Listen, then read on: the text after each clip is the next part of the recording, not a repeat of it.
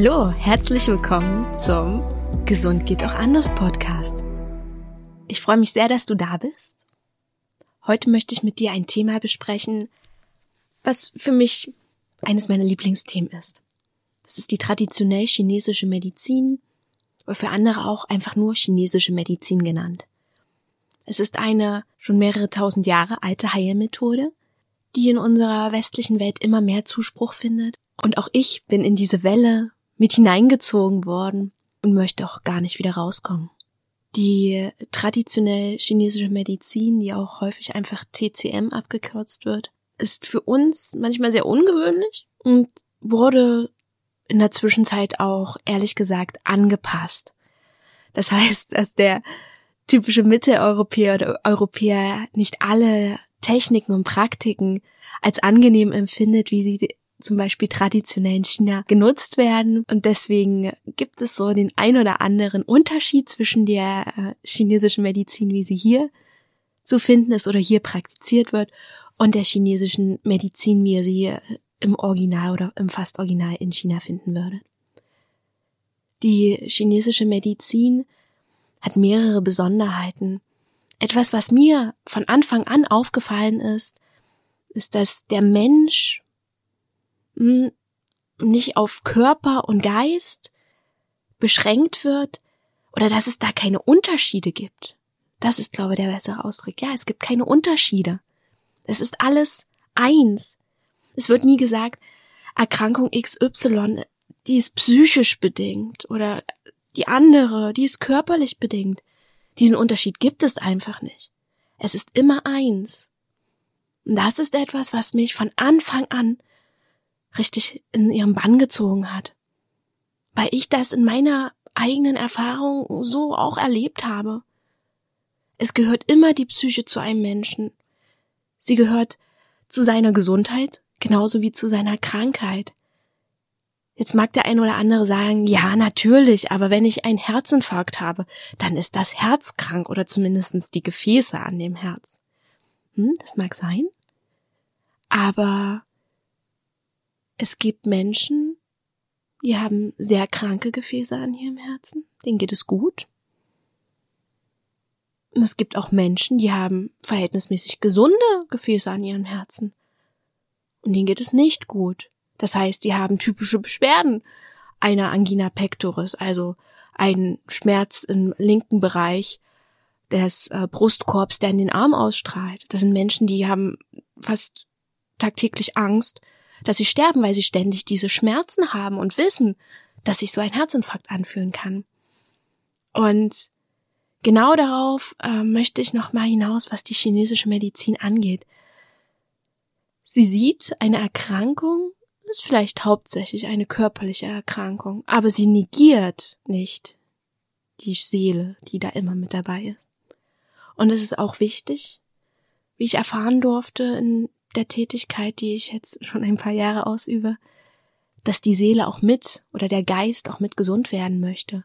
Weil wenn es da Blockaden gibt, dann ist es nicht immer einfach zu heilen, obwohl wir die tollsten technischen Möglichkeiten haben, obwohl wir die tollsten Medikamente haben. Wenn es da eine schwere Blockade gibt gegen die Heilung, dann können wir uns auf den Kopf stellen. Dann wird meist recht wenig passieren.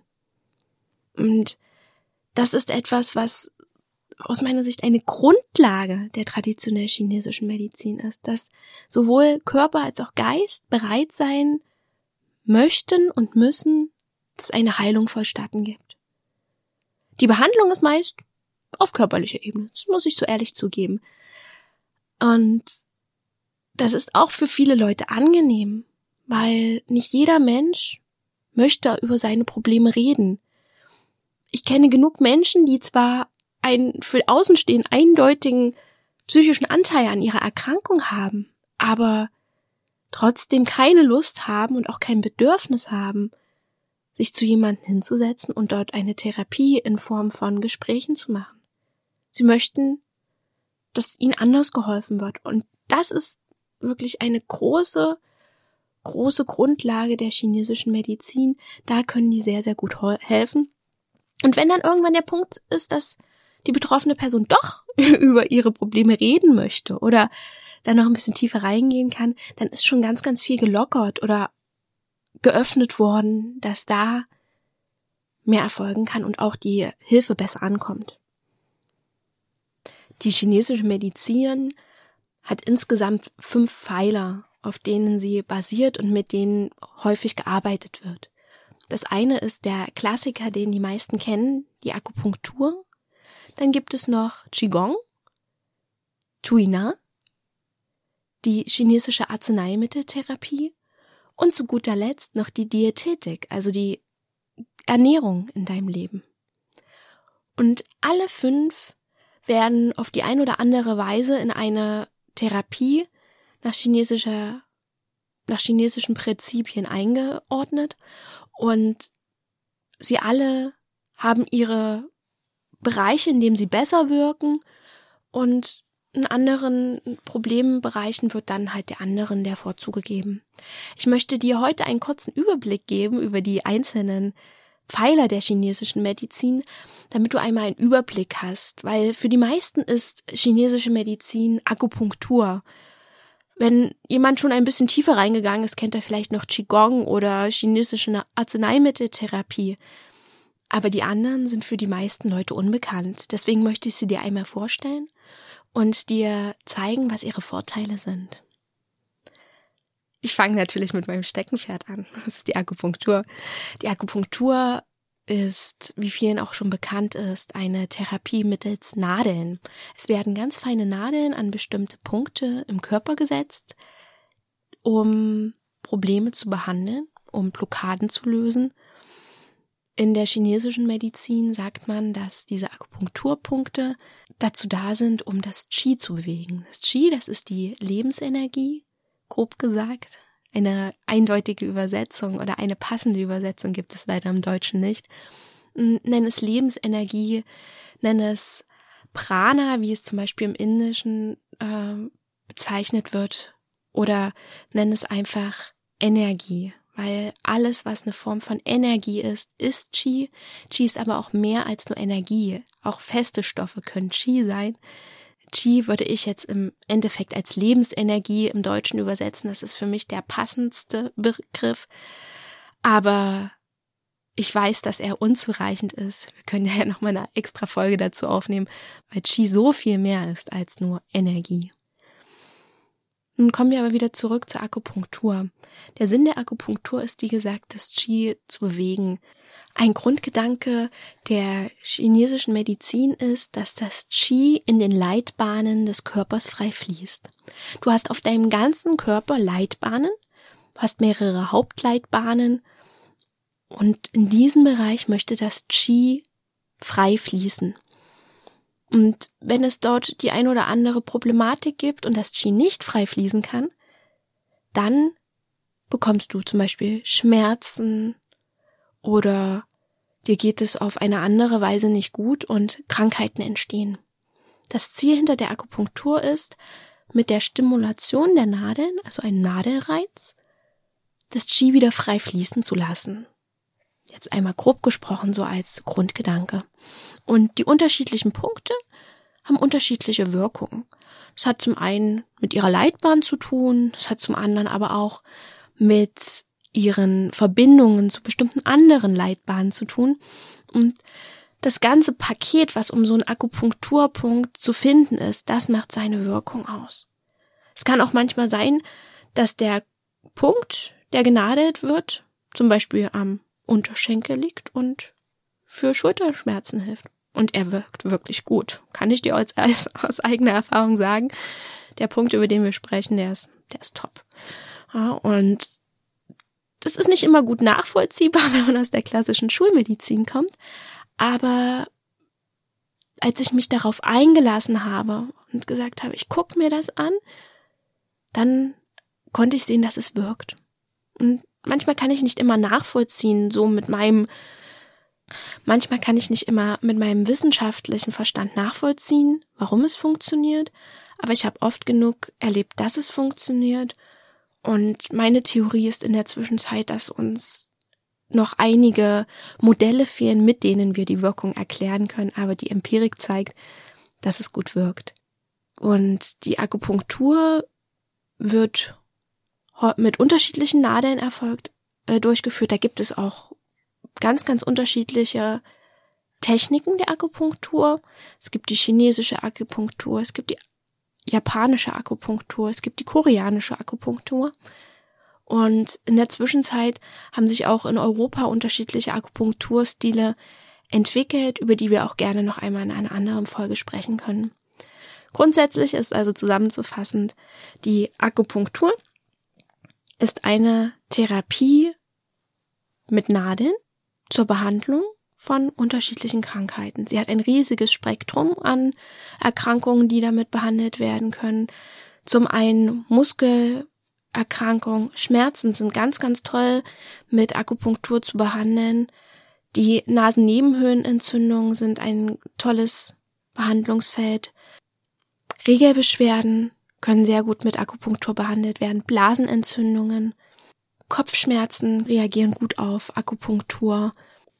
Aber auch Verdauungsbeschwerden oder so ein insgesamtes Mattigkeitsgefühl ohne wirkliche schulmedizinische Diagnose. Das sind nur einige ausgewählte Krankheiten oder Probleme, die gut auf Akupunktur ansprechen. Ich werde dir in weiteren Folgen noch einige andere Beispiele nennen und da ein bisschen tiefer reingehen, wie Akupunktur, wie andere Therapiemaßnahmen zu diesen bestimmten Erkrankungsbildern helfen. Das sollte jetzt nur so ein kurzer kleiner Einblick sein, was es da alles gibt. Das zweite ist die chinesische Arzneimitteltherapie. Das ist eine Therapie, die überwiegend mit Kräutern erfolgt. Das heißt, du bekommst von deinem Arzt oder deiner Therapeut, deinem Therapeut, deiner Therapeutin eine bestimmte Mixtur verschrieben. Und mit dieser Mixtur, die in einer Apotheke individuell für dich angefertigt wird, wirst du dann behandelt. Es ist jetzt nicht so typisch, dass Tabletten gegeben werden, wie in unseren äh, Breiten. Es ist eher typisch, dass eine Art Tee gekocht wird. Und gerade in der Vorbereitung dieser Folge habe ich mal wieder meinen Tee getrunken. Ähm, das, die Beschreibung Tee ist etwas, ja, ich denke, du erwartest etwas anderes, als es in Wirklichkeit ist. Einige schreiben auch Bittertee das wird es eher treffen. Manchmal ist es für mich eher so, als würde ich die Füllung eines Hähnchens mit Wasser aufgießen und dann trinken. Also es schmeckt jetzt nicht unbedingt lecker. Es ist interessant. Es ist, heißt ein herber Geschmack mit leicht süßlichen Untertonen, wenn du entsprechende Kräuter drin hast, aber ich habe es selten erlebt, dass es mir wirklich gut geschmeckt hat. Es ist äh, akzeptabel für mich in den meisten Fällen, aber eine ganz andere Art der Medizin. Nichtsdestotrotz durfte ich die Erfahrung machen, dass es super wirkt und eine tolle Ergänzung zum Beispiel zur Akupunktur ist und damit auch viele Dinge nochmal unterstützt werden können. Es gibt in Deutschland leider nicht so viele Apotheken, die die ähm, chinesische Arzneitherapie anbieten. Viele werden versendet von einer größeren Apotheke so dass du Bestellungen zum Beispiel per Telefon oder halt auf Rezept eines Arztes hin machen kannst. Es gibt aber außer diese klassischen Kräuter, die auch als Rotroge bezeichnet werden, noch unterschiedliche Varianten, zum Beispiel ein Granulat, das kannst du dir vorstellen wie so ein Aufgusstee, diesen, ich habe das mal früher Krümeltee genannt, falls du weißt, was ich meine. Da werden halt Granulate mit heißem Wasser aufgegossen und das kannst du trinken. Im Vorfeld wurden die Kräuter, die du sonst sagen in dieser Teemischung bekommst, abgekocht in der Apotheke und dann in das Granulat eingemischt oder aufgesprüht, so dass du das einfach nur noch aufgießen musst. Andere Apotheken kochen das schon fertig auf und du musst es nur noch in deinen Tee einfach eingießen, in deine Tasse einfach eingießen und dann hast du schon das fertige Getränk. Ich persönlich mag die eigentlichen Kräuter, auch wenn das viel ist und du zu Hause nochmal gute zwei Stunden kochen musst. Ähm, aber dann hast du halt selber das zu Hause gemacht und schon mal miterlebt, wie diese Kräuter auch vom Aroma her wirken. Eine andere, für mich auch im Alltag sehr praktische Variante ist das Granulat. Also diese beiden sind die Varianten, die ich gerne mag und mit denen ich auch gerne arbeite. Es kommt immer so auf den persönlichen Geschmack an, was man selber bevorzugt. Die dritte Variante ist das Qigong.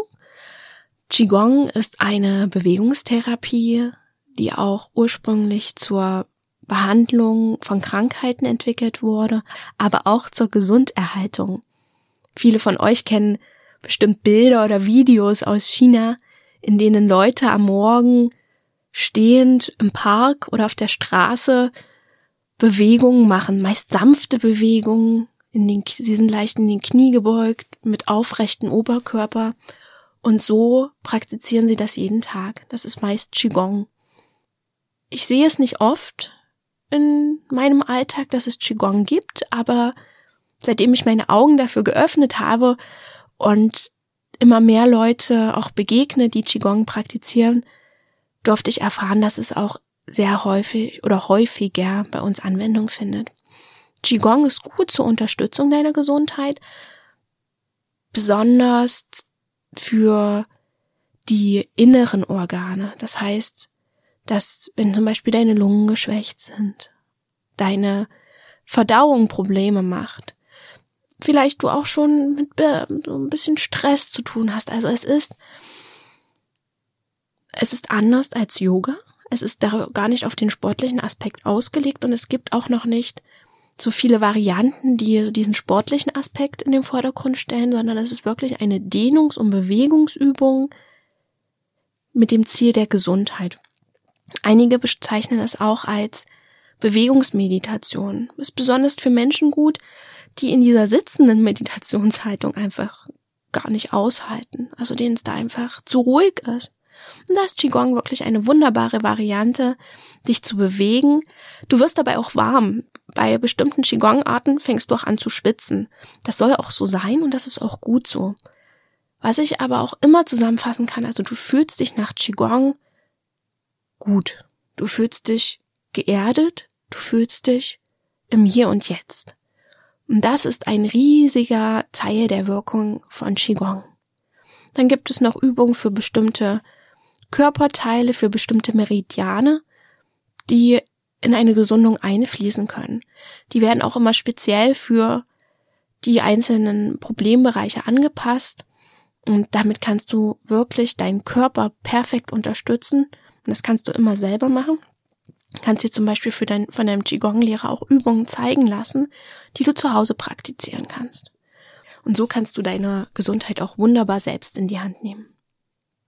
Das vierte ist Tuina. Das ist aus meiner Sicht bei uns noch gar nicht so bekannt. Es ist eine Art Massage. Aber denke jetzt nicht, dass das jetzt eine wunderschöne Wellnessmassage ist, in der du ein bisschen durchgeknetet wirst. Nein, nein. Ähm, Tuina ist äh, Zupfen und Drücken und Drehen. Es kann auch manchmal richtig wehtun, muss ich so ehrlich gestehen. Es kann auch sehr unangenehm sein, aber es hat eine grandiose Wirkung. Aus westlicher äh, Sicht würde ich so übersetzen, dass es wie eine Faszienmassage ist, weil durch die Kraft dieses Knetens, dieses Zupfens auch wieder die Akupunkturpunkte und die Meridiane in Bewegung gesetzt werden und blockiertes Qi gut gelockert wird oder wieder zum Fließen gebracht wird. Und es hat eine ganz tolle Wirkung auf orthopädische Probleme, auf Schmerzen im Körper. Und es wird, wie gesagt, nicht von vielen praktiziert, aber gut praktiziert ist es eine wunderbare Variante für Schmerzpatienten. Und das nächste ist die Diätetik oder die chinesische Ernährungsform. Hier wird der Grundsatz genommen, Ernährung ist Medizin. Und das ist ein Satz, den ich voll und ganz unterschreibe. Der Ansatz der chinesischen Diätetik ist, dass eigentlich jedes Nahrungsmittel eine gewisse Grundstruktur hat. Also zum Beispiel, es ist wärmend, es ist kühlend, es ist neutral. Und dass es auch auf bestimmte Organe aus chinesischer Sicht wirkt. Das heißt, dass zum Beispiel die Lunge unterstützt wird oder die Nieren unterstützt werden. Alle solche Sachen sind dort mit enthalten. Und die chinesische Ernährung hat einen Grundsatz, der für mich von Anfang an so herausgestochen ist. Das ist nämlich, dass warmes Essen unheimlich wichtig ist. Grundsätzlich plädieren sie sogar dafür, dass jede Mahlzeit warm sein sollte. Was für uns hier sehr, sehr ungewöhnlich ist, weil wenn ich so mit einem offenen Auge da mal oder mit einem, wenn ich einmal mit einem wachsamen Auge darauf schaue, essen wir sehr, sehr viel kalt. Kalt ist auch ein Brötchen mit einem Belag. Das muss jetzt kein Eis sein oder kein Joghurt aus dem Kühlschrank. Und es wird gesagt, dass warme Nahrung wichtig ist, um deine Verdauungs, um deinen Verdauungstrakt warm zu halten, vor allen Dingen halt Magen und Milz. Das ist aus chinesischer Sicht der Verdauungsapparat. Und wenn du ihn zu dolle abkühlst, dann können Krankheiten entstehen. Ich war am Anfang etwas skeptisch, als ich das hörte, weil ich auch gerne kalt esse. Aber ich habe mich darauf eingelassen, da ich auch diese Theorien aus dem Ayurveda kannte. Und ich muss sagen, ja, es hilft. Also wenn ich statt einer Brotmahlzeit mir eine Suppe koche, dann wird mir warm und dann ist das auch angenehm. Auch im Sommer mag ich gern mal eine warme Suppe. Das klingt komisch, aber das kühlt mich eher ab oder bringt mich so zu einem neutralen Punkt, als dass ich da überhitze, wie ich das im Vorfeld gedacht hatte. Die Diätetik hat so viele Facetten, dass ich hier gar nicht alles zusammenfassen kann, aber sie ist ein wichtiger Dreh- und Angelpunkt, um Gesundheit zu erhalten. Und das möchte ich dir jetzt nicht nur aus Sicht der chinesischen Medizin mitgeben, sondern auch aus meiner persönlichen Erfahrung. Ernährung ist das A und O für uns, das ist die Grundlage der Gesundheit. Es ist so wichtig, dass du einmal schaust, was esse ich und tue ich meinem Körper Gesundes damit, helfe ich meinem Körper damit. Die Diätetik aus Sicht der chinesischen Medizin ist ein Werkzeug, um gesund zu sein, aber es ist nicht das einzige. Hier möchte ich dich einladen, schau einmal, was für dich passt. Aber wenn du Interesse daran hast, gibt es einige tolle, auch Podcaster oder Blogger, die sich auf die Ernährung nach chinesischer Medizin spezialisiert haben und damit wirklich ganz, ganz tolle Projekte und auch Angebote ins Leben gerufen haben. Ja, ich hoffe, ich konnte dir einen kleinen Einblick in diese fünf Säulen geben. Ehrlich muss ich natürlich auch gestehen, es gibt mehr als diese fünf Säulen. Es gibt auch noch Guasha. Das ist eine Massage mit einem Stein oder mit einer harten Gegenstand, der so in der Hauspraktik eingesetzt wird. Das ist eigentlich ein Hausmittel, ein chinesisches. Da können wir auch mal drüber sprechen, wenn du möchtest. Ein anderes ist auch Akupressur. Das verwendet natürlich nicht typischerweise der Arzt oder der Praktiker, der Therapeut, sondern das ist etwas mehr für den Hausgebrauch. Auch das ist eine Variante, mit der du Selbstheilung erfahren kannst oder dich selbst unterstützen kannst. Und da werden natürlich auch noch weitere Folgen dazu kommen. Jetzt wünsche ich dir erstmal einen wunderschönen Tag. Wenn du Fragen hast, wenn du Sorgen hast, schreib mir gerne. Ich freue mich so, wenn ihr Kontakt zu mir aufnehmt und wir in den Austausch treten können. Ich wünsche dir alles Gute, bleib gesund und bis zum nächsten Mal. You.